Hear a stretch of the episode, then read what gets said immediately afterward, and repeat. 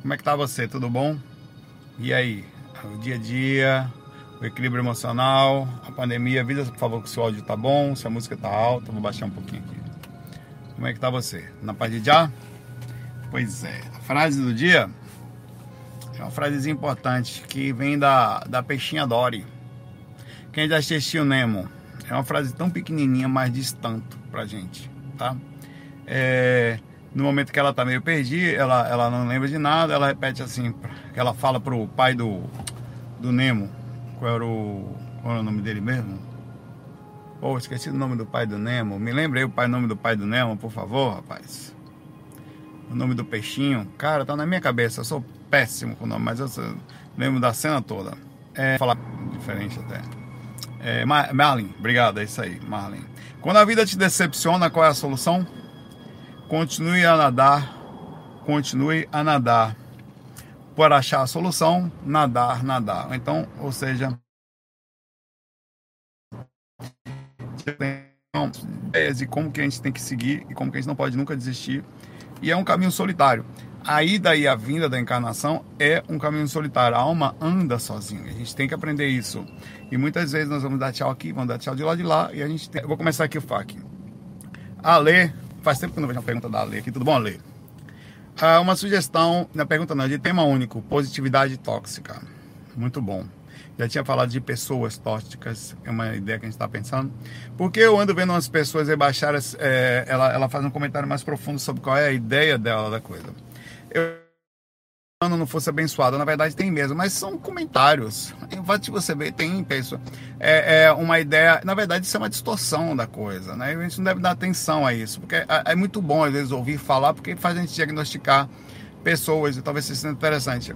Mas é, eu, eu próprio recebi e-mails. Ah, você, você sabe muito bem que se você pegou Covid é porque você estava dentro da sintonia, não sei o que, você baixou sua frequência, eu recebi um monte. Eu não acreditava. Eu só podia fazer o quê? Gastar energia com um negócio desse, poxa, né? Não vou. Eu vejo uma galera é, mística, good vibes, viajando muito na maionese, desqualificando pessoas, criando uma seletividade, no qual não me parece saudável. É só parar de assistir, ou então ah, continua assistindo e não processa o que essas pessoas falam. É, a gente não é obrigado a processar tudo que as pessoas falam. Na verdade, temos até tomar muito cuidado com essa coisa de processar o que as pessoas falam. É um rumo perigoso, é. O problema é que elas estão fazendo. É, pois é, você sabe muito bem que você, se você andou, se você pegou, é que você baixou sua sintonia espiritual, você, ou você estava dentro da. Eu ouvi um negócio, o pior de todas. Essa é a pior de todas. Que existem pessoas espirituais que, é, é que estão, que são é, energeticamente, como é que eu podia explicar? O, escolhidos energeticamente para um nível de negatividade para, nesse momento, morrerem para ajudar aqueles que são positivos e aqueles que estão pegando Covid são partes mais ou menos negativas desse. Ah, cara, você não acredita a, a linha de raciocínio, você tem que relevar uma coisa dessa, deixar para lá, não vai gastar energia com isso. Mas eu, eu, eu, eu são direcionamentos mentais inacreditáveis, cara. E você e as pessoas às vezes são formadoras de opinião, entre aspas. Ninguém forma opinião de ninguém. É influência, forma não. As pessoas elas aceitam aquilo que mais lhe convém, que mais dentro do seu. Alguns são mais bons, mais bom senso, outros gostam do e caem nessa coisa. Essa falta até de um processo natural de pensamento, né? É natural que se respeite. É uma coisa que você falar que as rádios são responsáveis pelos gostos musicais, não são que a televisão pode até ter uma falta de contato, mas as pessoas ouvem aquilo que elas querem. Se elas gostassem de ouvir coisas melhores, tocava coisa melhor na rádio. Melhor entre aspas. O conteúdo, as pessoas assistem os programas que elas querem assistir. Hoje em dia tem um pouquinho mais. O YouTube é uma opção, pô. Você precisa nem ligar a TV hoje com o YouTube. Poucas pessoas não têm acesso ao YouTube de alguma forma ou de outra. Vai ali, pega o Wi-Fi de um lugar, pega do outro, pega de um amigo e vai assistir ou mesmo uma criança com o celular da mãe, ela pode assistir quase tudo que ela quer hoje em dia, né? É, no sentido de conteúdo. Então as pessoas assistem o conteúdo que elas querem assistir. É um sistema de magnetismo por, por proximidade de afinidade de ideias. Então a gente às vezes fica com. E eu vi também gente que criou essa, né, essa questão de culpar os outros a, a, por, por estar influenciando mal. Existe a responsabilidade, claro, mas se tem quem ouve é porque tá na faixa, né? A gente tem que. É, é, um, é, um, assunto difícil e o direcionamento que você deu também, também é difícil. A gente podia pegar o assunto e englobar tudo, tá? Eu vou, eu vou tirar um print aqui, Ale. Pra gente pensar muito bem sobre isso. Um abraço para você, Ale. É, a Helena Mesa Sanduíche, eu quase. o nome dela é Helena Mesa Sanduíche. Agora, sanduíche, me desculpa, Helena. E Helena com E, tá? Só uma vez eu me vi projetado ao lado da minha cama, então olhei em volta e vi meu marido também projetado. É, na minha frente, olhando fixamente e bem sério para mim. Hum, é boi na linha, meu pai. Já aconteceu comigo. E normalmente é boi na, é o espírito passando por seu marido. Detalhe, não era dois. Eh, detalhe, não era um, eram dois iguais e estava duplicado. Aí já tem um, aí, já, aí, aí já entra num outro processo interessante também. Naquele momento aquilo não fez o menor sentido para mim, mas algum tempo depois descobri que ele estava tendo um comportamento duplo em relação a determinado assunto. Por isso interpretei aquela experiência como um aviso. A pergunta é: será que ele era mesmo duplicado no astral ou havia ali um outro espírito sumindo na forma dele para se passasse por mim? É muito difícil. É, já aconteceu algumas vezes com algumas pessoas, uma vez comigo, de eu ver o meu próprio sistema energético em duplo fora do corpo. Quer dizer, você é capaz de você, você está em catalepsia projetiva e você vê um você em pé, achava que era espírito e era um ser. E, a, e outras pessoas já tiveram isso também, de ver o seu próprio duplo uma forma, por algum motivo, não sei dizer como é que acontece isso, como é que seria, tá? É, mas normalmente você vê alguém é, parecido assim, pode ser sim um espírito, tá? Passando a coisa para trás. E último caso, conforme você falou, algum tipo de aviso, de algum, como você vai interpretar aquilo de um mentor, não sei dizer. É muito difícil, que é uma coisa muito específica aqui. É, para mim, a porcentagem maior é assédio. Aí vem depois uma possibilidade de, de ter sido alguma coisa de duplo, de energético. É um espírito enganando, a primeira possibilidade principal. E por último, essa outra questão que você falou aí, de ser um aviso fica nessa em escalas é assim. É normal isso. Eu falei, o relatinho que eu falei que é um relatinho bobo, eu tava deitado, tinha espíritos passando pro Patrick aqui. É assim que funciona o negócio. Um abraço aí pra você. Ele tem que se ligar. Tem que se ligar, o tempo todo tem que se ligar. É uma ilusão, é uma desgrama, meu pai. O onirismo, as enganações. Os espíritos são brincadeira não, velho. São O tempo todo o espírito passa a perna. Eles ficam o tempo inteiro se plasmando de alguém, velho tempo todo. É, é, e você às vezes se acalmar e levar isso na boa também não é fácil, porque o fato de você. É, eu, já, eu já fiquei irritado com espíritos, mas depois eu relevava, porque o nível de consciência deles é baixo. Se eu me irritasse, eu estaria entrando numa faixa de me irritar com alguém com quase uma doença mental, né? É, mas é, é, é, uma, é, de comum acesso no astral. O astral é um, aqui logo que a gente sai, inferior. É, somos gente, seres como nós, que não subiram, não foram para por causa do equilíbrio, e enlouqueceram. Ah, nós mesmos, como projetores, se ficarmos muito tempo no branco, enlouquece. Você fica 15 minutos e sofre variação. Passou muito tempo ali sem amparo, sem fazer nada, você não mantém a linearidade, você vai perder lucidez. Você próprio é um lugar totalmente louco, o ar dali é de loucura. E, a, e, e, e entender que isso acontece, você às vezes está aqui nesse mundo, o ar desse mundo é de loucura. De vez em quando pesa o ambiente de que você fica, você surta sem saber por quê. Faz parte. Um abraço para você.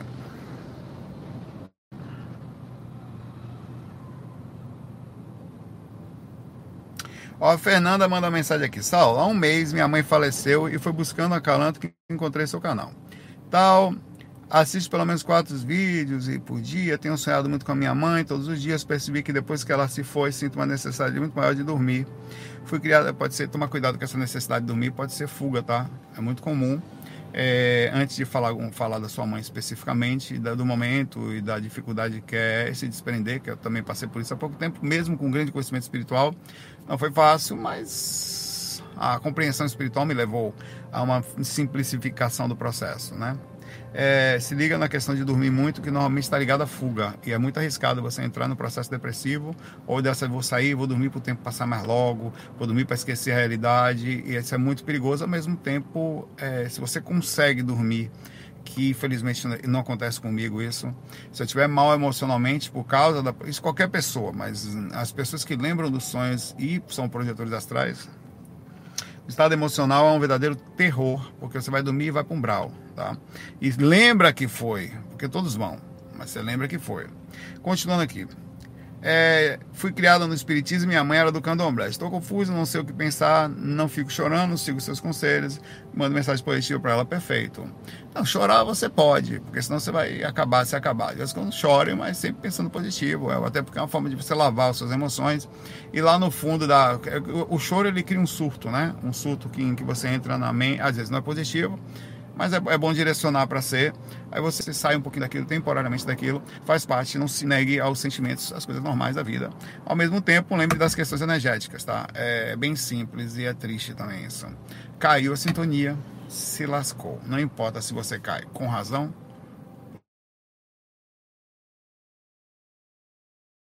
lúcida ou que você não acha a linha. Caiu a sintonia, modificou a frequência, tá cheio de coisa pesada ao redor da gente, lotado de energia pesada. Absolutamente. Cada pessoinha que está vivendo para aí dificilmente não está vibrando o negócio, não está colocando um peso no ambiente ou coisa parecida. Então, quando você se vê caindo, se vê isso vai atingir diretamente e vai fazer com que você fique o que era já difícil ficar pior, que é a sensação externa. Então, tenta assim, é, faz parte do mundo, fazer um trabalho quase que, olha, todo mundo teve a mãe que desencarnou no mundo, eu não sou o primeiro, isso eu sabia que iria acontecer, faz parte do processo, vibre positivo, é, desse jeito, é, pense que a sua mãe está bem em algum lugar, que é melhor até que ela esteja bem em algum lugar do que aqui, faz esse trabalho da forma mais legal possível e você vai passar melhor por isso, sem sombra de dúvidas. E as coisas vão ficando no lugar certo. Já já você se acostuma, já já você está pensando certo, já você começa a sentir. Eu sinto a minha mãe em mim constantemente. Por que, que eu faço isso? Eu consigo fazer isso porque eu me sutilizei, eu parei de sofrer, eu entrei na frequência legal. Então eu começo a sentir a presença dela espiritualmente aqui. Eu falei, você, eu estava todo dia tocando, eu, Patrick, um faco musical, faz uns cinco facos musicais, eu creio, que nós fizemos atrás distraído. Tava tocando.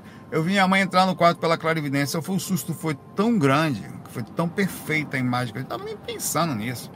Tocando lá, brincando, as harmonias na mente, os solos, tal, ouvindo a melodia. Patrick acho que estava cantando na hora. E aí eu vi ela entrar. Quando ela entrou, eu errei a nota. Eu errei, eu errei o que eu estava tocando. Porque foi tão assustador que eu vi ela abrir a porta do quarto e entrar. Naquele dia, por coincidência, estava eu, Patrick, meu irmão Sandro tinha passado pelo, pelo, por ali, Janaína, minha irmã também. Então estávamos quase todos ali. Vide meu irmão André, que ele normalmente não comenta muito, mas assiste.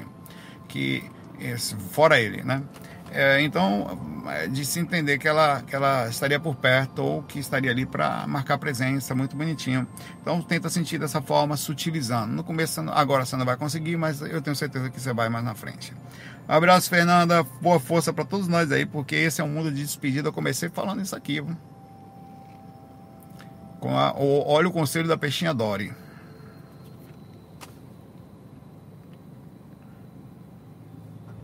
Ah, o Daniel Correia.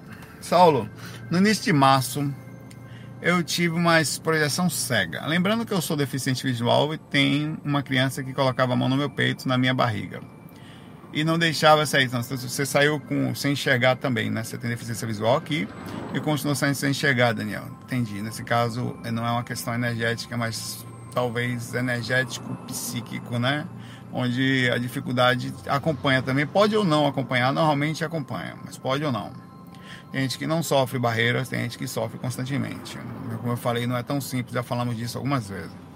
É, essa criança colocou a mão no meu peito, na minha barriga e não deixava eu sair. Eu conseguia levantar e acalmar essa criança. Fomos para a rua, solicitei, rua solicitei é, que voltasse. Quando conseguisse chegar de novo, estávamos na frente de uma casa de umbanda e esse menino estava muito bravo porque nessa casa de umbanda, por que nessa casa de umbanda? Ele estava fazendo sacrifício de animais para ele foi quando eu percebi que esse menino era um herê. Quando me ajoelhei, ele deve, ele deve digitar isso aqui, é, por isso que é um pouco difícil de entender, com um programa tipo Google, né? Que você vai falando, o Google vai escrevendo para você, né, Daniel? Eu sei como é, tá tranquilo, Daniel. Quando eu me ajoelhei para me explicar o que aconteceu, eu voltei para o corpo. É, É difícil dizer, Daniel. Muito legal suas experiências. Fico feliz que você esteja tendo experiência. Que legal. Ele está tendo experiências fora do corpo, sem enxergar, mas está tendo. Por consequência da dificuldade física, que pode ou não estar com você, viu, Daniel? Vá trabalhando isso aí para que você sofra cada vez menos ou não sofra mais alteração da dificuldade física. Talvez você seja com uma grande oportunidade, inclusive, de documentar isso aqui. Documente, por favor, sempre para gente aqui. É... O fato de você ter visto essa criança que você disse que inicialmente ela colocava no seu peito e não deixava você sair, será que ela não deixava? Ou será que você estava em processo de catalepsia e ela tentava ajudar você a sair? Né? Ou ela tentava não só mexer suas energias para você ficar mais lúcido. O fato que ela é, disse que esse menino, essa criança, né, tava bravo, uma coisa assim, na frente de uma casa de umbanda. Ó, as casas de umbanda, não, nas casas de umbanda, nas casas de candomblé, de candomblé, em alguns lugares, elas é, não são todos os lugares, mas existem realmente os sacrifícios né, que são feitos. A gente não entende muito bem, fazendo uma análise normalmente um pouco mais, digamos, ríspida. Uma religião não deveria fazer isso. Nós somos, sim, críticos contra os outros. Uma, uma, não deveria se fazer isso. No entanto, nós fazemos e tem constantemente, né? Na casa de todos nós, dificilmente não tem um bichinho cortado dentro do freezer. Mesmo que você não coma, alguém da sua casa vai comer. A não ser que você more sozinho, seja vegano, né? ou vegetariano, pelo menos que aí é normal. Então existe o um processo de hipocrisia inconsciente, no sentido de que eu não posso, eu não, ou se eu faço, se alguém da minha família faz, ninguém pode fazer. O certo certo era ninguém fazer, a gente encontrar um nível de compreensão sobre isso.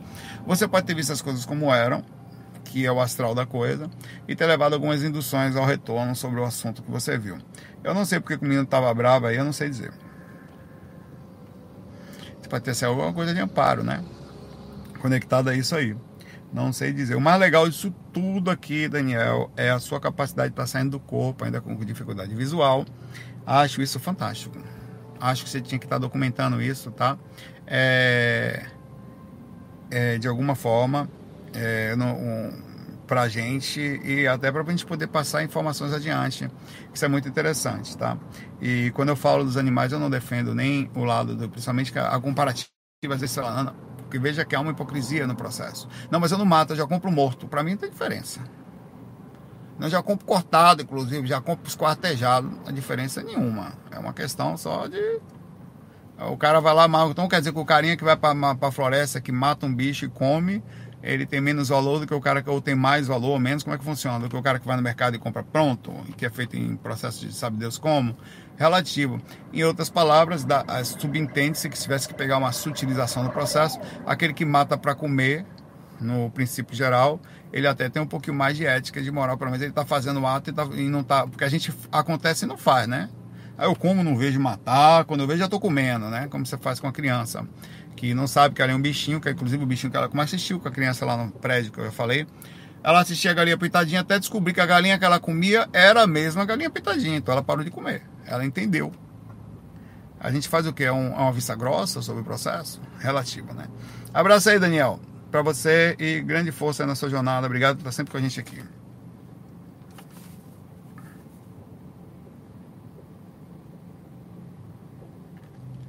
O Rogério SZBRT. A sede em catalepsia é o sonho realista. Hum. A sede em catalepsia é minha, é minha especialidade. Estava dormindo. Em um quarto separado da minha esposa. Você consegue isso? Fiquei seu fã agora para tentar fazer uma viagem astral. Eu estava sonhando com várias pessoas e de repente, bem-vindo ao mundo da projeção, acordei, entre aspas. Na minha cama estava virado de lado, sentindo uma presença encostada no meu corpo, com o braço passado por cima de mim. A famosa posição da conchinha, estava abraçado do Tonhão. Vem cá, papai, fica quietinho, só vai um beijinho no vidro. E a encarcada por trás. Ô, oh, meu pai. Como eu conheço isso? Não conseguia me mexer, o mais que conseguia. Eles escondem o rosto. Assédio, sem dúvida. Por trás. É, inclusive, segurei o braço dessa figura, tentei enxergar, mas o braço era invisível. É porque, por que, que era o braço era invisível? Né? O braço aí. o braço aí. É porque é o seguinte: como você está interiorizado no corpo, tá? O que, que acontece contigo? Ah, o corpo astral está interiorizado dentro do corpo físico. Então, quando você tenta enxergar, você ainda está numa semidimensão. Você está entre o corpo e um pouquinho entre a dimené. Ah, é como se você estivesse na, quase que na dimené. O que é a dimené? É a dimensão energética. É quando você olha para o astral, a dimensão ela tá ali, mas ela tá muito sutil ainda, a primeira dimensão. O seu próprio corpo astral. Se você estiver interiorizado dentro do corpo físico, está, você não está numa frequência ainda mais voltada à física do que astral. Se você olhar para suas mãos, elas são transparentes. Então, quando você pegou o espírito que era transparente, é porque ele estava em outra frequência, tá? Então, essa, essa transparência no escuro fica de cor negra que você você está às vezes dentro do corpo as coisas, você vê aquela coisinha bem sutil atravessando pela quarta assim, transparente. O que por que que fica? Porque o ambiente ele tem uma cor e você consegue mais ou menos enxergar às vezes uma luzinha indireta, coisa parecida. Aquela parte mais sutil, ela escurece no processo. É como se ela tivesse tirado a luz daquela região. Então você vê o formatinho negro assim passando assim ao redor da cama assim, aquela sombra, mesmo uma sombra passando assim ao redor da cama, que é fruto dos espíritos que você está enxergando, estando em catalepsia projetiva. Você nunca viu isso? É tipo uma camuflagem do predador do filme, exatamente isso. Você consegue ver coisinhas por dentro, tipo uma gelatinazinha assim mexendo. Você estava vendo, era exatamente isso que aconteceu. Até minha. É, é, cheguei até a levantar esse braço, até minha boca para morder e sentir como se estivesse mordendo um braço real. É exatamente isso que aconteceu também, deu uns apertos. E eles são normais, eles são palpáveis, você consegue sentir. Fica um pouquinho mais sutil às vezes, ou distante, ou então você passa por dentro dele, pode acontecer também. De repente tudo parou, não vi, eu não senti mais nada. Todo esse tempo estava com o abajur do quarto aceso, que caracteriza por isso que você estava conseguindo ver ele transparente, que tivesse muito escuro, se você conseguisse ver, mas não se ver dessa forma que eu falei, umas sombrazinhas. É, o que aconteceu foi isso, foi um espírito, você em catalepsia, bem-vindo à projeção. Ai, solo, que horror, não quero mais. Então, pronto, fica inconsciente, porque está acontecendo o tempo inteiro, mesmo que você não lembre. Mesmo que você não lembre, mesmo que você não queira, está acontecendo com você. A encarcada, o abracinho, tá lá. A pergunta é: você prefere que você não veja, né? Porque muita gente prefere não ver, dependendo da dor né, que vai sentir, né? A anestesia, eu prefiro tomar anestesia geral, quero ver nada. Já tem gente que não é, que é um comparativo um pouquinho mais extenso. Sobre realidade e realidade, você prefere saber o que está acontecendo ou fingir que não está? Prefere sentar aqui na beira da praia, como eu tô, e tem uns caras ali fumando maconha, você nem percebe. Ah, foda-se, quer fumar maconha dele pra lá, vendendo droga. Ou você prefere sentar sabe? Tem dois caras fumando maconha ali, mas eu tô na minha parte de aqui. Eu prefiro saber que a galera tá sentada ali no esquema, ali na página, no Oregão, ali, Delta. Os caras ali, eu tô aqui de boa. Eu, eu, prefiro ficar ligado. Já tem gente que prefere curtir a praia e dane-se o mundo. É, depende, é a mesma coisa. Não muda o fato de você não querer ver, tá? Então a projeção é isso aí. E outra coisa, no retorno da projeção, uma vez que você viu, as sensações de retorno assim que você sai da catalepsia são terríveis porque você traz a, na, no processo do consciente do corpo físico a rememoração do que estava acontecendo, tá? É, então, eu, eu, é assim que é. Logo, pode, pode não ser terrível, pode ser suave também, pode ser simples, mas normalmente é pesado.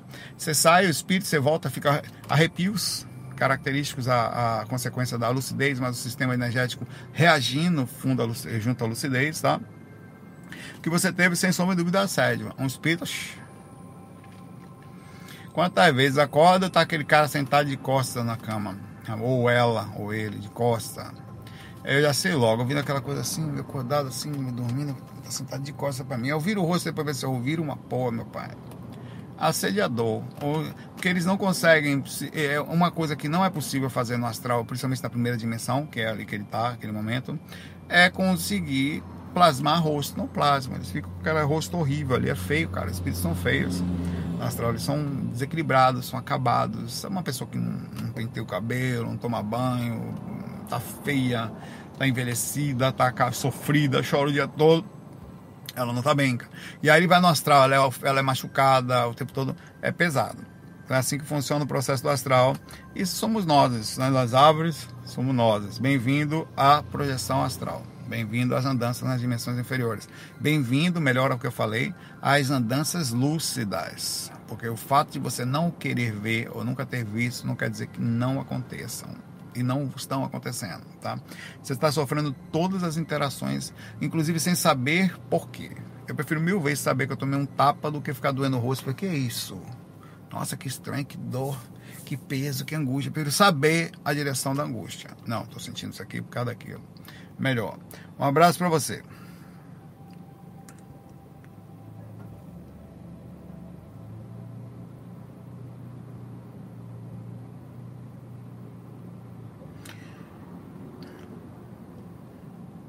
Lá vem aqui o Marcelo. Marcelo, tudo bom? Manda pergunta até grande aqui. Vou lá, vou ler. Vou, vou ler rápido aqui, vamos lá. Existe uma prática estranha que anda correndo entre os espiritualistas. Hum. Existem espiritualistas que temem em sentir angústia dos outros para evoluir. Eles acham que isso de se destruir por dentro com o sofrimento dos outros é um ganho espiritual, vídeos empatas. Eu acho que Olha, eu conheço pessoas empatas que não pensam assim. Conheço pessoas que fazem trabalho com, com divulgação de como passar por situações de aumento da sensibilidade que não são assim. Mas quem são essas pessoas que você está vendo? Porque existem pessoas de todo jeito. Ah, existem pessoas que vivem para saltar e não vai ficar aqui falando disso. Todo mundo sabe. Mas vamos lá. Ele diz que a compaixão sentir coisas ruins, quando compaixão é aliviar dos outros, isso está errado. Não é, mas eu voltei. É, na rua, sabe como é. Né? Na verdade, até em casa cai às vezes, né? Travou. É, existe pessoa, é, existe uma sensação que é o seguinte: eu tô aqui agora, eu comecei a sentir a energia dos outros, perfeito? Olha, assim, isso é um processo empático, passivo. Eu não estou sentindo porque eu quero, eu estou sentindo porque estou sentindo. Todos nós somos empatas passivos, uns mais, outros menos, tá? Existe um empata ativo. Olha, eu estou, eu me compadeço pelaquela situação. O problema é a forma como eu direciono o compadecimento. Tem gente, tem um tipo de ser humano que só entende empatia quando você chora com ela. Ah, finalmente alguém me entende, alguém chorou por mim. Ela não entende, por exemplo, que independente do meu sofrimento, outra. Minha conexão tá caindo tanto que eu mudei o carro de lugar. Vim para frente, tá? Tava numa posição que tava ruim vir mais para frente aqui, porque às vezes eu estou num posicionamento que é ruim, vou ver se aqui melhora um pouco, tá? Ver se melhora. É, eu vou repetir o que eu falei sobre a questão de empatia, calmamente, para ver se a conexão me permite falar aqui. Tem gente que tem um sistema de empatia. Uma coisa é a empatia em si, outra coisa é a questão mental. Observe o que eu estou falando. Eu posso sentir a energia de uma pessoa, me sentir muito mal pela energia daquela pessoa. Pronto.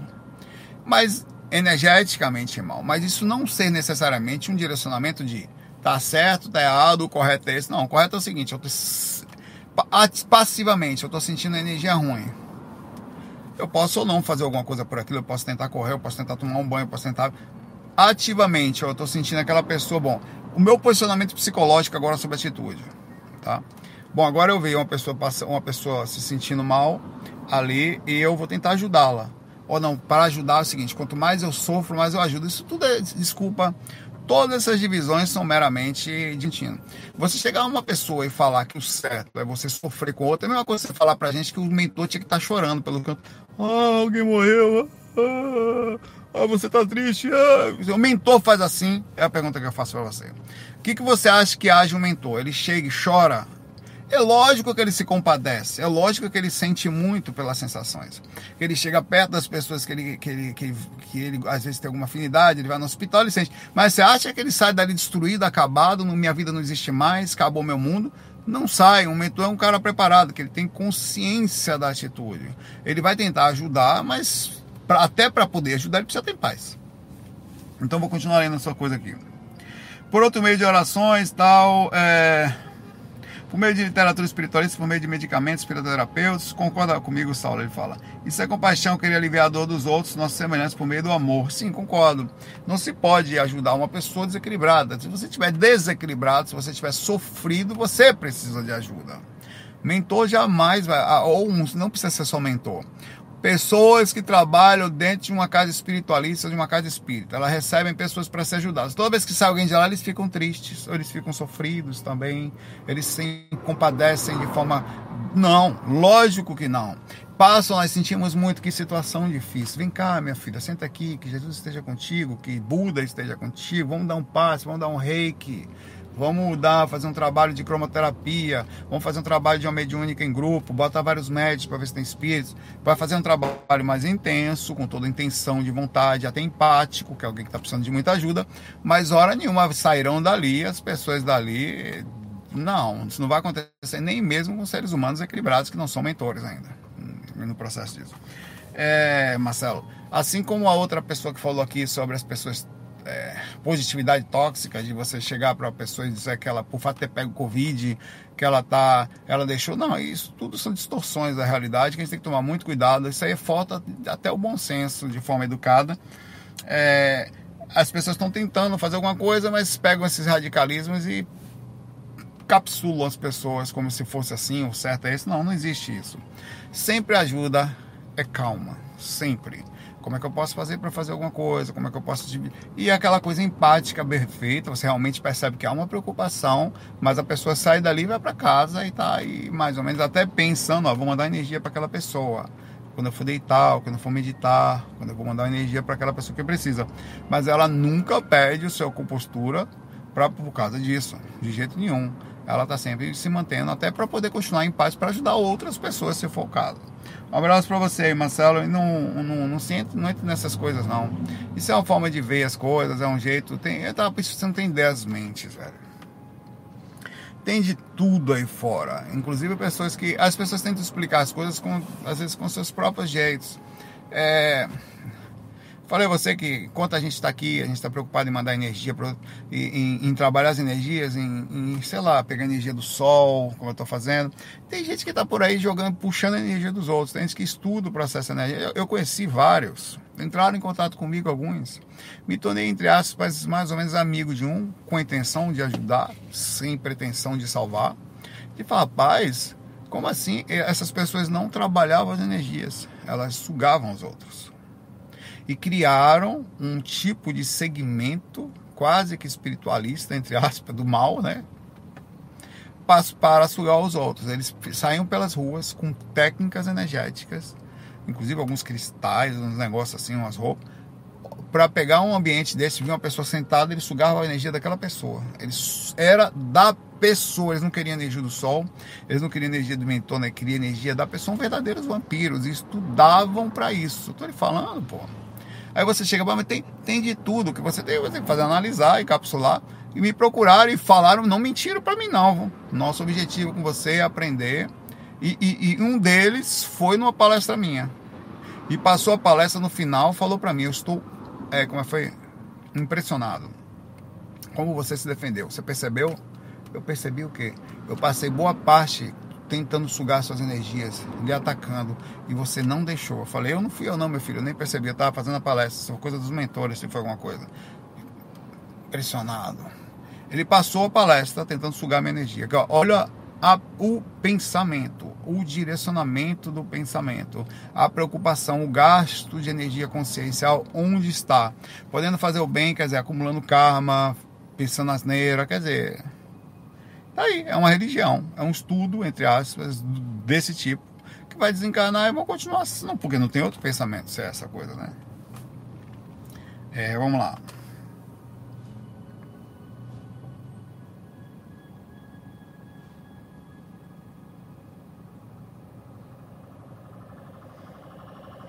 Hum.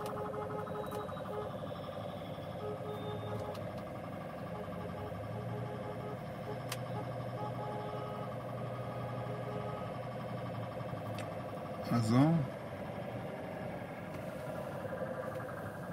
Ambulância. Tá tudo bem, né?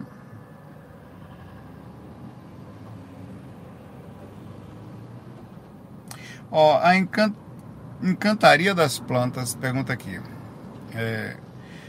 Saulo, meu nome é Cristina, eu tenho 58 anos, sou divorciada, criei minha filha, cuidei da minha mãe até ela ir embora. Saulo, com esse aperto no peito, é difícil. Como, como esse aperto no peito é difícil, dói muito. Eu quero ajudar a humanidade, cuido de 18 cachorros adotados de rua, que legal. Mas me sinto inútil, um vazio existencial imenso. Queria ajudar alguma luz para fazer diminuir isso. Bom, por que você sente isso? O que você está fazendo com os animais é perfeito. Quantas pessoas você conhece que cuidam de 18 cachorrinhos de rua? que foram resgatados ou abandonados. Né? Eu não sei exatamente o que você está sentindo, mas não deve ser a falta de utilidade de fazer alguma coisa boa no mundo, porque realmente é uma dedicação imensa isso que você faz. Alimentar, cuidar com carinho, dar amor. E deve ser você andando pela casa, os bichinhos atrás de você. É, e nisso você pode também fazer, não sei exatamente o que você tem, não sei, é difícil dizer. Você começou falando da sua filha, depois falando que está divorciada também, né? E que sente um aperto no peito. Então, e depois fala dos cachorros. Me parece que a sua dor não é em fundamento dos bichinhos, mas em alguma culpa que você carrega. Não seria carência por você estar sozinha ou encantaria das plantas viver sozinha aos 58 anos? Não sei se você está com alguém. Eu não sei porque você pode estar confundindo as bolas. Não um vazio existencial fruto daquilo que você focava como certo. O meu certo era estar com alguém, ela estar com alguém me ajudando a cuidar dos bichinhos, de repente você está sozinha. Isso pode ser em você uma dor muito grande que você carregue, e se você esse vazio que você sente, essa sensação, pode estar ligado à sua carência. Tem que se ligar nisso. Você precisa se questionar quanto a isso. Você pode até falar que não, de repente fazer uma análise que não, que seja talvez a necessidade de ter algum sentido na vida. Né? Na verdade, acredite, todos nós somos muito banais nessa vida. O caminho é bem simples, a gente tem que tentar ter uma sensação de utilidade aqui, de fazer alguma coisa boa, nem que seja mínima. E outra coisa que eu me falo sempre, nós não temos condição de salvar todo mundo. É muito melhor trabalhar despertando consciências para que elas comecem a fazer alguma coisa, do que ficar pensando que você é o último salvador do mundo e que você vai salvar o mundo e você é legal. Não eu, eu me retiro dessa, dessa ideia constantemente de que, ó, eu tô aqui porque. Senão, daqui a pouco você começa a acreditar que eu posso ser, não, minha função no mundo é ajudar as pessoas. Não. Eu acho que faça a minha parte no Conta Gotas e muito legal saber que você faz a sua cuidando de. Sinta-se especial cuidando de 18 cachorrinhos, porque não são todas as pessoas que fazem isso. Talvez não tenha ninguém para lhe falar isso. Talvez você, o fato de você fazer isso, poucas pessoas cheguem para o seu parte positiva do seu comparativo, do seu ego e falem, você é importante para o mundo. Você alivia o caminhar do mundo, mas é verdade, você alivia o caminhar do mundo. É importante o que você faz. Até seu nome é bonitinho, Encantaria das Plantas tá? Então sinta-se importante no mundo. Eu não queria só eu falasse isso, eu queria outras pessoas aqui no chat depois, depois que terminar, falasse para ela como ela é importante no mundo, como as pessoas, se todas as pessoas do mundo cuidassem de alguma coisa, de plantas, de cachorrinhos, de bichinhos, de pessoas, o mundo estaria melhor. Se todas as pessoas fizessem como você faz, é só você perguntar isso. Se todos fizessem o que eu faço, como que estaria o mundo? Né? É, essa é a grande, a, a, grande questionamento. O que, que eu faço? É bom? Bom, não sei, mas se todos fossem como eu, como é que seria o mundo? Se todos fossem, como diz a mundo. Ô Adson, um abraço para você. Se todos fossem iguais a você, que maravilha viver. A música é de Gonzaguinha, ou é de Gal, Gal Costa canta, Gonzaguinha canta. Canta mais quem? Se todos fossem iguais a você, que maravilha viver. Pois é, eu digo que se eu vivesse num mundo onde todas as pessoas fossem iguais a você, amiga encantaria das plantas, o mundo seria muito melhor. Ou não? Seria. Então, um grande abraço para você aí, tá? E saiba que você se sinta abraçada, se sinta importante. Você é importante para o mundo, para o que você faz. E que esse vazio nunca mais esteja no seu coração. Então, se você tiver dúvida, você volte aqui e ouça isso que eu falei. Para que você coloque no seu campo imenso da sua frente da lucidez isso que eu estou falando para você agora aqui. Porque é verdade. E tem muita gente falando isso aqui no chat para você também, tá? Ah, tanto ao vivo como posterior. Um abraço para você.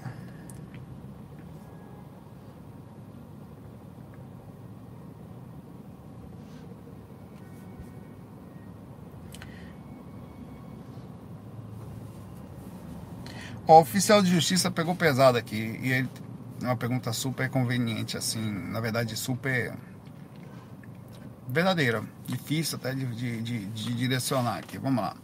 Oficial de justiça, como é que eu vou manter a lucidez quando se está desempregado? Seu irmão surtando por drogas dentro de casa, tenho medo dele me agredir. Eu realmente não tenho para onde ir no momento, principalmente na pandemia. Aceito conselhos e orações difícil, irmão. Né? Essas são os pontos da vida em que realmente a teoria ela abre espaço para a prática, onde é quase que impossível. Mas é na dificuldade que a espiritualidade está com a gente. De alguma forma que a gente não entende, mas ela, ela está pertinho da gente, de alguma forma. Você não anda só oficial de justiça. Eu não sei como é que eu vou mandar energia para oficial de justiça. Depois você diz seu nome aqui embaixo, tá? É, no seu própria pergunta aqui. Para que a gente possa, de alguma forma, lhe ajudar, ou energeticamente, ou o que for, né? para que você não se sinta desamparado e você consiga entender que nós, você não anda sozinho no mundo, tem muitas pessoas boas e muitas energias boas para vibrar por você. Tá? E isso vai lhe dar força, saber que você não está. a sensação de proximidade. Mas ainda assim você também tem que encontrar força dentro de você, de alguma forma difícil. Nós estamos todos passando por situações difíceis, todos nós, todos, em absoluto passando por situações complicadas, de direcionamentos difíceis, de energias complicadas, principalmente nesse momento, é, onde é, ninguém vai conseguir facilmente um emprego no meio da pandemia é, e nem vai poder fazer mudanças muito drásticas. Vai ter que encontrar algum meio termo para você entrar dentro de casa no sistema mínimo de sintonia proporcional é, se você está desempregado, só mora você e seu irmão. Tentar encontrar até um nível de proximidade mínima, de, ou de ouvir oração ou, ou envio de energia para o seu irmão, para que ele também encontre alguma luz nesse meio todo, porque isso é uma falta de luz total, né? Saiba que você não anda só. Deixa de seu nome aqui embaixo, tá? Oficial de Justiça. Que a gente vai mandar energia para o oficial de Justiça e não vai conseguir chegar lá, tá? Para que de alguma forma seu coração fique mais em paz, que entre alguma tranquilidade mínima aí. Abraço para você e para sua situação aí de casa toda.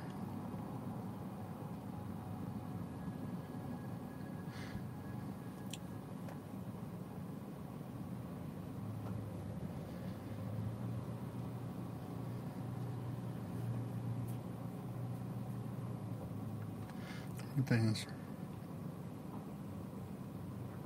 o Milton Santos fala aqui, Saulo, uma sugestão bem porreta, que tal fazer pelo menos um FAQ por semana em inglês? Olha, eu, eu já fiz alguns em inglês, uma época, estava há um ano e pouco atrás, dois anos quase, eu não me senti apto àquilo, eu estou um pouco melhor, mas eu, não, eu me digo que mesmo sem estudar, minha mente cresceu muito, eu vou deixar aqui um printinho aberto aqui, mas eu acho que ainda não é a hora. Eu sinto que o momento está chegando, tá? Talvez na hora certa, eu esteja me preparando para isso, mas está aqui. É, eu precisaria estar praticando de boa parte do dia ou falando bastante inglês, o mesmo assunto, tá? Isso ainda não faço. Na verdade, na pandemia até é engraçado, a gente poderia ter feito mais, né? todo mundo estando em casa, a gente poderia fazer um grupo de estudo em inglês. Até fiz na época é, para melhorar isso. Um abraço, obrigado pela dica aí.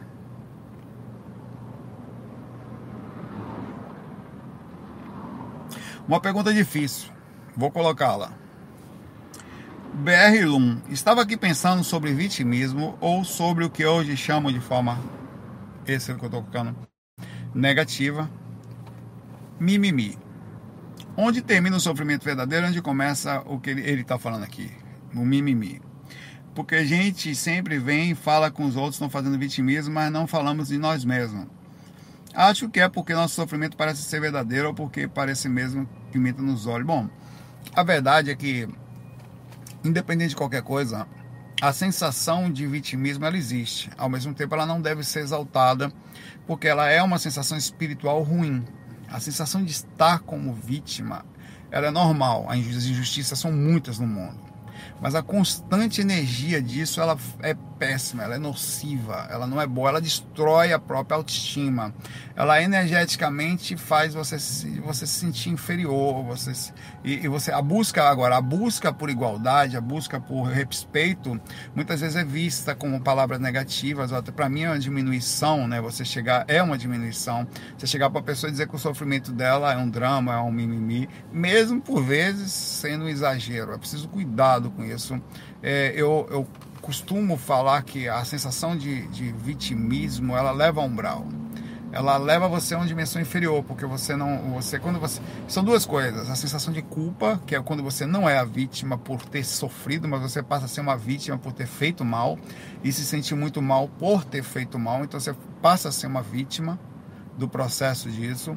E é, é, é um sentimento de umbral, a culpa não sai do seu corpo pelo peso, e a outra é a outra pessoa que passou pela situação pesada, ela não é, que é melhor até ser vítima no sentido de só reclamar por ter sofrido do que ter feito alguém sofrer, porque a diferença de um para outro é o seguinte: se eu faço você sofrer, eu tenho necessariamente, de fato eu fiz, uma repercussão kármica nisso.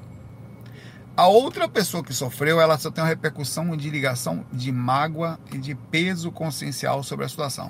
Ela eu tenho uma, eu tenho uma repercussão kármica, a outra tem uma repercussão de dor, que ela não precisaria estar presa na outra. Não, você errou comigo, é problema seu. Você assume suas consequências aí das suas atitudes, porque eu sigo em paz. Eu não fiz nada. Eu estava correto. Então é, é muito tomar, preciso tomar muito cuidado com as dores, porque a gente nunca está na pele dos outros. Tem pessoas que sofrem mesmo. Elas se sentem marginalizadas, elas se sentem escanteadas, elas, elas se sentem diminuídas na sociedade, elas não se sentem parte, inseridas em determinadas áreas da, da, de respeito. A gente, a, isso é culpa nossa. Se nós nos diminuíssemos o jeito dos outros, talvez isso não acontecesse. As formas como isso tudo é feito, né?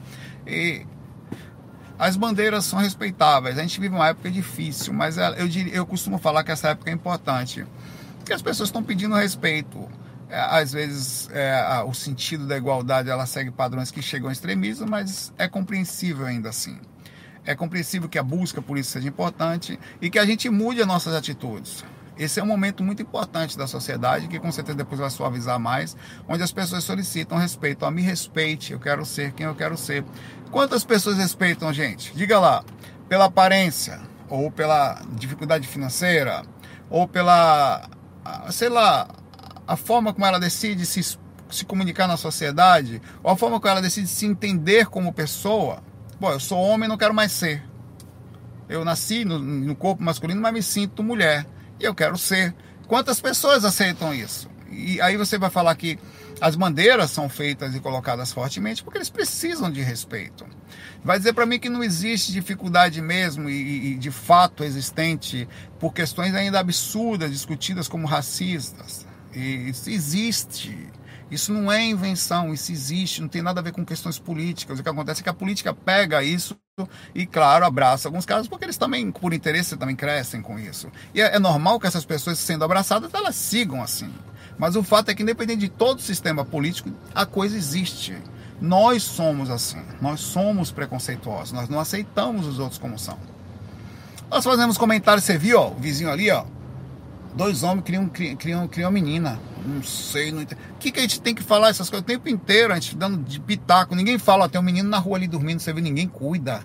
É sempre assim, é sempre a gente reclama de tudo. Se tem uma criança na rua, cadê o Estado? Aí quando tem uma criança adotada, vai lá e reclama que não pode. É um absurdo. É como se a gente quisesse um mundo perfeito não fazendo nada, só falando mal, só criticando. Então é normal que essas pessoas reclamem, que elas busquem, elas se sentem. Você já esteve na pele de alguém que é marginalizado pela sociedade? Alguém que não se sente inserido da mesma forma, que não tem os mesmos acessos que todos. É muito difícil, por isso que é difícil falar. No estando de fora é difícil. Então o sofrimento dessas pessoas é verdadeiro, por vezes a gente não consegue entender, a gente é, menospreza os mesmos, falando que é. É por isso que é, preciso, é muito cuidado, as almas são muito sofridas, até porque dá karma, viu? Dá karma. E você não sabe quando mais cedo ou mais tarde, ou você vai passar pela situação, ou alguma coisa na sua família vai fazer você passar, você passar por aquilo para entender, você nunca mais vai chegar a falar nada de ninguém. Rapaz, as pessoas sempre reclamaram de tudo. Sabe o que, que aconteceu? Você acha antigamente que as pessoas abriam um jornal em casa? Antigamente não tinha internet, né?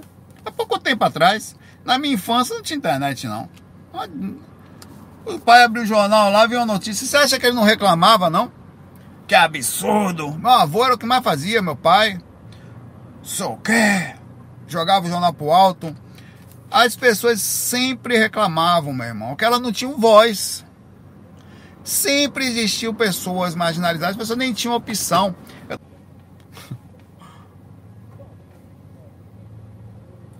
Estão cortando a minha conexão aí, vamos? Vou fazer a teoria da conspiração. Só porque eu tô falando isso. Não corte, não. cara pode inventar a teoria da conspiração. Tô sendo cortado aqui, vamos? Não, não. Tem um vídeo aqui no YouTube, numa matéria de TV, de TV, onde ele pergunta assim: o que, que você acha da pessoa que, que resolve ser gay? Ah, tem que morrer. Não aceito não, não sei o que. O que você acha de violência contra pessoas que, que são homossexuais? Aí eu concordo. Tá aí no YouTube, é inacreditável. É inacreditável. Tá lá, era uma matéria, cara. E, e, e, todo mundo falou isso. E, era e, e outra coisa, como é que você conseguia ter uma opinião contra? Até hoje é assim, como é que você conseguia ter uma opinião contra isso? Você é maluco, meu pai, numa sociedade dessa, nem emprego conseguia se, se aparecesse na TV com opinião dessa, você ainda fica, era marginalizado. Tão difícil que é o um negócio. Então a gente há de se respeitar o momento que a gente vive, tá? Estão puxando a minha internet aqui, não vão não, vou falar tudo. Tá errado isso aí, isso não tá correto, a gente precisa entender. Ah, existe um momento, movimentos que são um pouco extremos? Tem, mas eu não tô lá para ver. Eu não vou julgar. Não tem como fazer um negócio desse. Eles são porque eles sentem, sei lá o que, que eles sentem, velho. Às vezes buscam, buscam mais, eu não sei, então é preciso muita cautela. Eu não tô, não sei o que, papais, eu não sei o que passa no coração de algumas pessoas. O que, que eles vivem, o que, qual, qual a dificuldade que eles sentem, eu não sei o que, que é passar. Eu simplesmente eu consigo andar na sociedade, talvez de alguma forma ou de outra, e me sentir inserido. Tem gente que não se sente por causa de vários motivos. Talvez fique mais fácil. O cara que é casado, tá lá, é hétero, anda numa determinada coisa, tá na situação reequilibrada, então você, você anda de bem. Começa a andar de chinelo rasgado, de camisa rasgada, ou nesse processo mudar alguns comportamentos, para você ver o que, é que acontece com você. No instante você vai sentir que você vai se sentir vitimizado. Rapidinho. Quando passar, começar a ter piada, quando ver os olhares, chegar num lugar com algumas tatuagens que as pessoas já olham torto para você. Você deve fumar maconha. Na mesma hora, meu pai. Aí você vai entender o que é estar à margem da sociedade. Por isso que a gente tem que tomar cuidado. É, até músico às vezes acontecia, ser músico. Muitas vezes a pessoa tinha, a pessoa tinha preconceito com a música comigo. Aí, ó, músico, ó, toca o que? Pagode axé. Não é muito bom para minha filha se envolver, não. Isso aí. Músico. Trio elétrico, isso aí deve andar com existia essa ideia da coisa. Músico, músico, cadê o cabelo grande? Você não tem não, Rastafari, não sei o que, os brincos grandão. É, e, e, sei lá, essas coisas tinha. Na época que eu me retei, vou deixar crescer o cabelo agora. Já porque tu já tem uma fama mesmo, vou deitar, né? Cadê o morrão também? Que já vou começar, porque se você é, dá, dá uma certa revolta no negócio assim. É difícil, velho. É, é um conceito mal elaborado sobre aquilo, como se você determinasse que assim é. Então, daqui a pouco tinha um movimento dos músicos, não, não, não fumo maconha, não, cambada de corno. Só faço tocar mesmo, nem bebo. Ainda tem isso. Não bebo. Nunca tomei um, um gole de nada. Nunca. Eu provei achei horrível. Nem beber eu bebo, meu pai. Olha como é coisa. Eu tinha, eu deixei o cabelo grande uma época porque a foi a pior ideia do mundo da, da produtora da música da, de lá, Iva. Iva falou: Saulo, você é o único que pode deixar o cabelo crescer. Seu cabelo vai crescer, não vai cortar mais. Ela decidiu. Aí eu falei: tá bom. Ficou parecendo a prova, sabe aquelas, aquelas bonecas desequilibradas do astral que fica que você tá com o cabelo grande quando vira um monstro? Aquela menina que tá lá, aquela menina do, do astral, que você, ô oh, menininha, tá sozinha quando vira desgrama, quando vira de frente. Era eu, meu velho. Virava, eita, que menina linda, olha que loira linda aquela menina loira ali. Tecladista deve ser coisa, mas quando olha tá aquela coisa de bigode assim, meu Deus, posição da cruz. Eu, eu vou cortar esse cabelo que eu não aguento mais. Eu, eu falava, eu, às vezes você tava com um tipo de roupa tocando no trio que de costas você parecia uma menina, o cabelo loirinho tal, tocando que tecladista bonitinha, quando olha ela desgrama. Então é normal, vou, achava ruim, Tô aqui fazendo mimimi quanto ao preconceito de tecladistas de cabelo grande que pensam ser menina e quando olho me sentia marginalizada. Absurdo. Abraço aí pra você.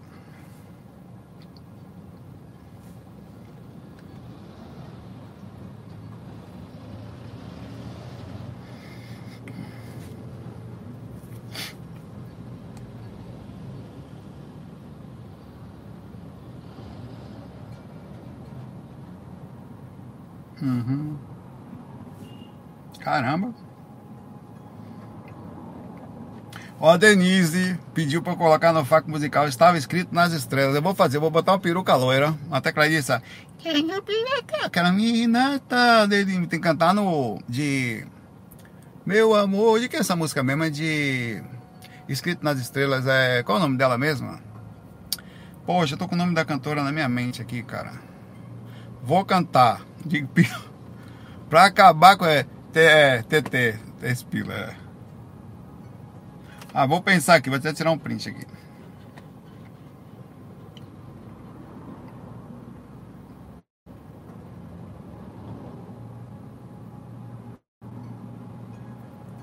Bom, é. A. Vou fazer. A Eliezer Cruz. Saulo, sou médico da Umbanda, já trabalho há quatro anos.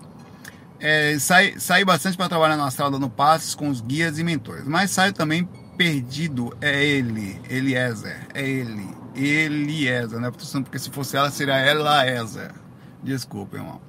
Sou perdido no escuro e muitas vezes paro e sou atacado por vários espíritos que partem para agressão. Eu já revidei muitas vezes, bateu, levou. Para agressão, eu já, e, e, já matei, outros matou. O povo bruto, meu pai. E é isso porque é espiritualista há quatro anos. Isso é o que você está aprendendo. Eu já fiz isso também, tá? Quando você chegar no décimo ano, você para com isso. Mata. Eu sou um cara tranquilo, na paz. Eu mato os espíritos. Eu vi o sangue deles e tudo, isso é possível, é, se você machuca eles, é. Teve outro dia um cara aqui disse que é assim também, Saulo, eu sou super calmo, super calmo, mas fora do corpo eu dou tijolada na cabeça do espírito. Normal, irmão. É, um cara calmo, se você conviver com ele, me diga aí. Um cara tranquilo, com tanto que não tenha tijolos por perto que ele explode a sua cabeça. Né? É, porque é o seguinte, fora do corpo você precisa de um calmo um pouquinho maior do que aqui. Você aqui é uma coisa, lá é outra. Lá e lá Sabe aquela vontade quando alguém grita com você de você gritar também? Quando alguém fala de você bater em alguém, é, no astral você faz, tá? Eu não sou uma pessoa violenta, é, já fui, mas não fui. Eu, eu comecei a aprender a sair do corpo e me acalmar.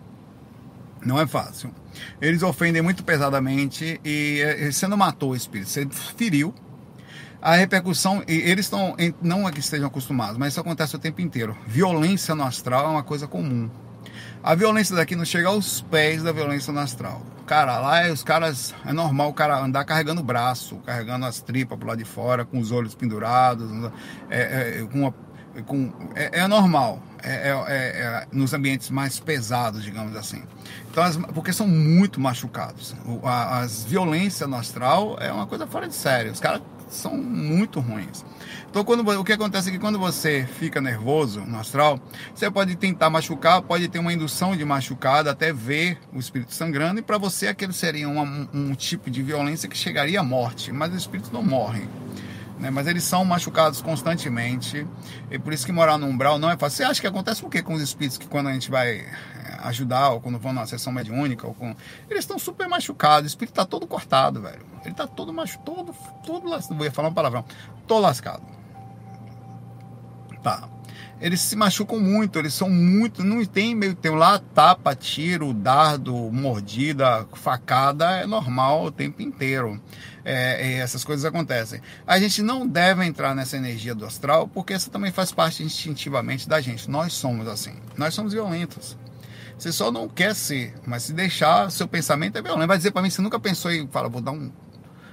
Pensa, uma pessoa começa a te perturbar, começa a te perturbar, começa a te perturbar.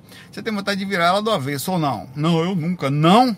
Então, peraí, você tem que. Você está fazendo o que encarnado aqui? Porque você é Jesus Cristo, ou da nível dele. Todos nós, em algum momento, nós temos vontade de fazer alguma coisa. Não faz, você pensa, mas não faz. Só que no astral isso vira ação, cara isso vira ação. Quando tem gente que tá só. A pessoa não tá fazendo nem mal pra você, ela só a voz dela já lhe irrita, velho. Cara, que vontade de pegar essa pessoa, dar-lhe uma tapa pra ela calar a boca. Que voz chata da porra que aquela pessoa tem. Ou não. A pessoa já começa a falar, você já se entorta todo. Então, isso, isso é a sensação do que acontece com a gente no astral. É, o que você tem que fazer é que, independente de você ser espiritualista, ser da Umbanda, nós somos seres humanos. Nós somos, temos sensações, não negá-las é importante porque você consegue no diagnóstico. Porque você pode ficar aqui. Isso não é meu, isso não sou eu, esse som não, isso é você sim. Você, Eliezer, você é matador de espíritos. Tem que começar a parar com isso, entendeu? É, come... começar a diminuir as intenções, começar a pensar mais calmo, estando fora do corpo, aceitar as coisas como elas são, aceitar as pessoas como elas são. É, é, é mais é difícil, mas é a única forma de melhorar. Aí você fora do corpo começa a não. Cara, se você é agredido, você grita também, velho. Você consegue tomar um BR e não responder, só aí, se você consegue, já é um bom caminho. Porque no astral você vai tomar muito. E não é berro qualquer, não. Ele, ele vai ler a sua mente, vai pegar um defeito seu, vai jogar na sua cara com um berro. Você faz aquilo! Velho, machuca, velho. Você não sabe nem quem é essa pessoa, ela foi, entrou na sua mente, você se sente invadido e você tem vontade de bater nela. Você vai apanhar agora para aprender no na minha vida. É, é a vontade que você tem de fazer. Quem é você para fazer isso? É, é difícil, velho. Então, por isso que é um trabalho. É um trabalho você começar aqui, tá, aliás? É. Começa aqui não, e não fica nesse negócio, não, sou da Umbanda, trabalho bastante tempo. Isso não quer dizer absolutamente nada. Tá? Tem gente que está aí há anos aí nos lugares, mas por dentro ainda continua no nervosismo, no trabalho de melhora, ele é para sempre. O fato de você estar na Umbanda é melhor, porque você vai estar munido de conhecimento, vai estar junto ao Espiritismo, que a, a Umbanda como tem o Espiritismo, então tem as, mais o catolicismo, mais a própria candomblé e tudo mais, o catimbó, que dentro disso tudo estarão com você aí uh, bases suficientes para você trabalhar sua moral. Mas você não precisa necessariamente da Bíblia ou de Jesus para trabalhar a moral. A calma interior vai além disso. Não é uma coisa forçada, é uma coisa que vai mudando aos poucos, tá? Abraço para você, Eliezer, e não me encontre fora do corpo. Não quero lhe ver. Vai que você fica bravo comigo e me mata. Lá, peguei o Saulo e destruí, desgracento. Ó, é, é isso aí por hoje. É, deixem, por favor, sempre as suas perguntas aqui no final. Não esqueçam nunca de deixar também é, temas para únicos, né? Ideia de tema único que eu estou sempre olhando. É, eu estou vendo outras perguntas aqui. Tem muita pergunta boa, infelizmente eu não posso dar continuidade, senão fica muito grande, tá? Um abraço para vocês, muita paz, muita luz. Até amanhã, FOI. Fui!